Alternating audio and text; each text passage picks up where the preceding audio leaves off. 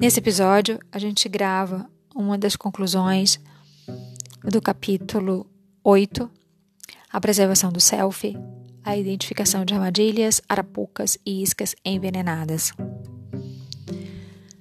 No, no episódio anterior, a gente falou sobre a mulher braba. Aqui, esse episódio vai se chamar de A Alma, a Psique e o Instinto. A gente vai tentar nesse episódio fazer uma é, definição didática do que seja alma, psique e instinto. A partir do que Clarissa Píncola nos fala sobre é, a mulher braba, no sentido de que, nos alertando de que ela não pode ser, se dar o luxo de ser ingênua, ela diz, Clarissa Píncola diz que há custos quando a mulher braba não observa os excessos e que esses custos recaem sobre a alma, a psique e o instinto. O que seria então a alma? A alma está mais relacionada com a intuição. Nesse livro, O Mulheres que Correm com os Lobos, a gente viu no capítulo 3 toda uma designação de como se adquirir, de como se exercitar, de como utilizar a intuição a partir do conto da Vasalisa. A intuição é algo que nos vem não pela via do pensamento, pela via da análise racional das coisas. Ela nos chega através de uma percepção dos elementos dados. A gente percebe que, na verdade, algo a partir dali, se depreende que algo a partir dali vai acontecer. É uma espécie quase de premonição. A gente diz, hum, a partir do que é dado aqui, o que eu posso depreender, o que eu posso perceber é que vai acontecer isso, isso e isso. É assim que a gente designa intuição.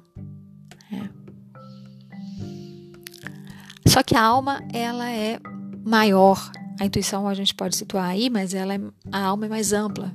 Não só a gente não pode só apenas definir como se fosse a intuição, alma e intuição. Não, a intuição faz parte do que a gente pode chamar de alma, mas existe algo muito mais amplo. A gente sabe que quando a gente fala, a grosso modo, né, assim, não é nem a grosso modo no sentido de ruim, a gente fala no sentido mais corriqueiro, normal, a gente, quando a gente fala da alma, a gente fala de coisas mais assim que tem a ver com a nossa essência, aquilo que nos identifica. Ok, é isso mesmo. É, mas eu vou pedir que a gente espere um pouco até o capítulo 9, que é o capítulo seguinte, para que a gente possa pensar de uma forma mais ampla o que seria então essas questões relacionadas à alma e aí a alma mesmo do feminino. Né? E a gente vai ver isso a partir do conto é, da mulher da pele de foca, pele de foca, pele da alma. Bom, a psique. A psique, ela é, é uma é um construto que foi definida, é, em princípio a gente pode pensar aí até mesmo já vem de, dos gregos, né, eles vão falar aí sobre aspectos da psique, mas de uma forma mais sistemática, como um corpo de estudo, como algo que, que se precisa observar e trabalhar. A partir dali a gente pode situar muito isso é, nos estudos do psicanalista Sigmund Freud. E aqui o que a gente vai falar é sobre outro psicanalista, um analista junguiano, né? É engraçado falar isso, né? O analista junguiano, porque na verdade é a psicologia analítica, assim que a gente pode pensar a psicanálise junguiana.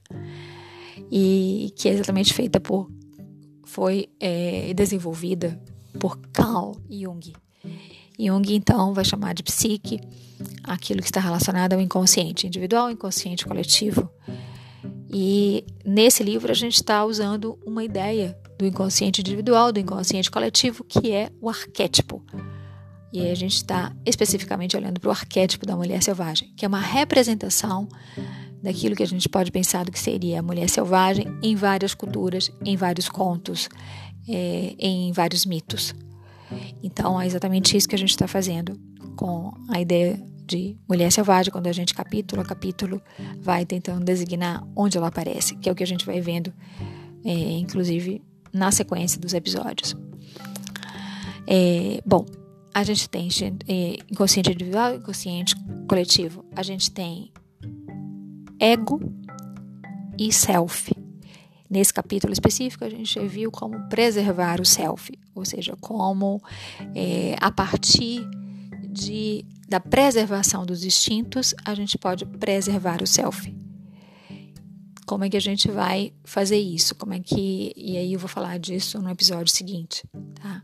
Como é que a gente então pode pensar nessa preservação dos instintos como uma preservação do self? Bom, então a gente tem o ego, que é aquilo que aparece como o nosso querer externo, como aquilo que praticamente é, nos fascina, né, nos leva a fascinar muitas coisas na vida ou a idealizar muitas coisas na vida. Isso está muito relacionado às questões egóicas. O self, ele está mais relacionado àquilo que a gente até pouco conhece sobre os nossos desejos. Né? Mas no self estão aí os traços de trauma, estão as questões é, relacionadas aos nossos, a forma como vamos nos relacionando, a forma como vamos desejando. E para preservar isso, ou seja, para deixar que isso fique cada vez mais saudável, vamos usar essa palavra, no sentido de que não nos traga tanto sofrimento, é preciso identificar aí se os nossos instintos foram feridos ou como esses instintos foram feridos. Então, ego e self. A gente tem ânimos e ânima.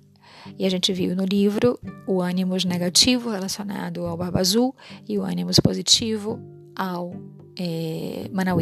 O Barba Azul como o predador natural da psique e a gente viu Manauí como o companheiro da mulher selvagem né, o homem selvagem. Essa ideia, esse, também a gente pode pensar aí numa, numa, num arquétipo. Né?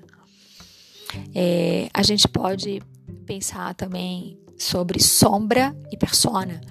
Nesse capítulo, agora no capítulo 8, na armadilha número 6, a gente viu a rebelião da sombra, aquilo que fica ali escondido guardado, fechado e que não pode sair à luz, não pode estar na persona, porque é da ordem do, de um desejo que não comparece na vida é, cotidiana, na vida que é dada a ver de uma mulher.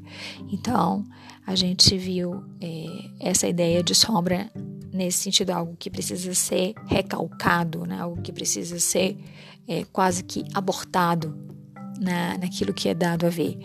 Só que, claro, como a gente viu também, isso fica como ela fala, né, como uma bolha no pneu, um dia estoura.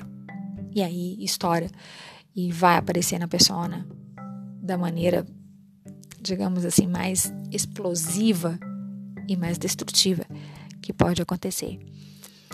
É, bom, eu tô falando assim de uma forma muito genérica, tá? Só para que a gente possa ter uma ideia do que seria mesmo essas ideias de psique da psique.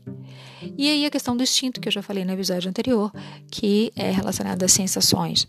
Então, a mão que treme, o, a pele que se arrepia, né, o pelo que eriça, o coração que bate forte, a boca que fica seca.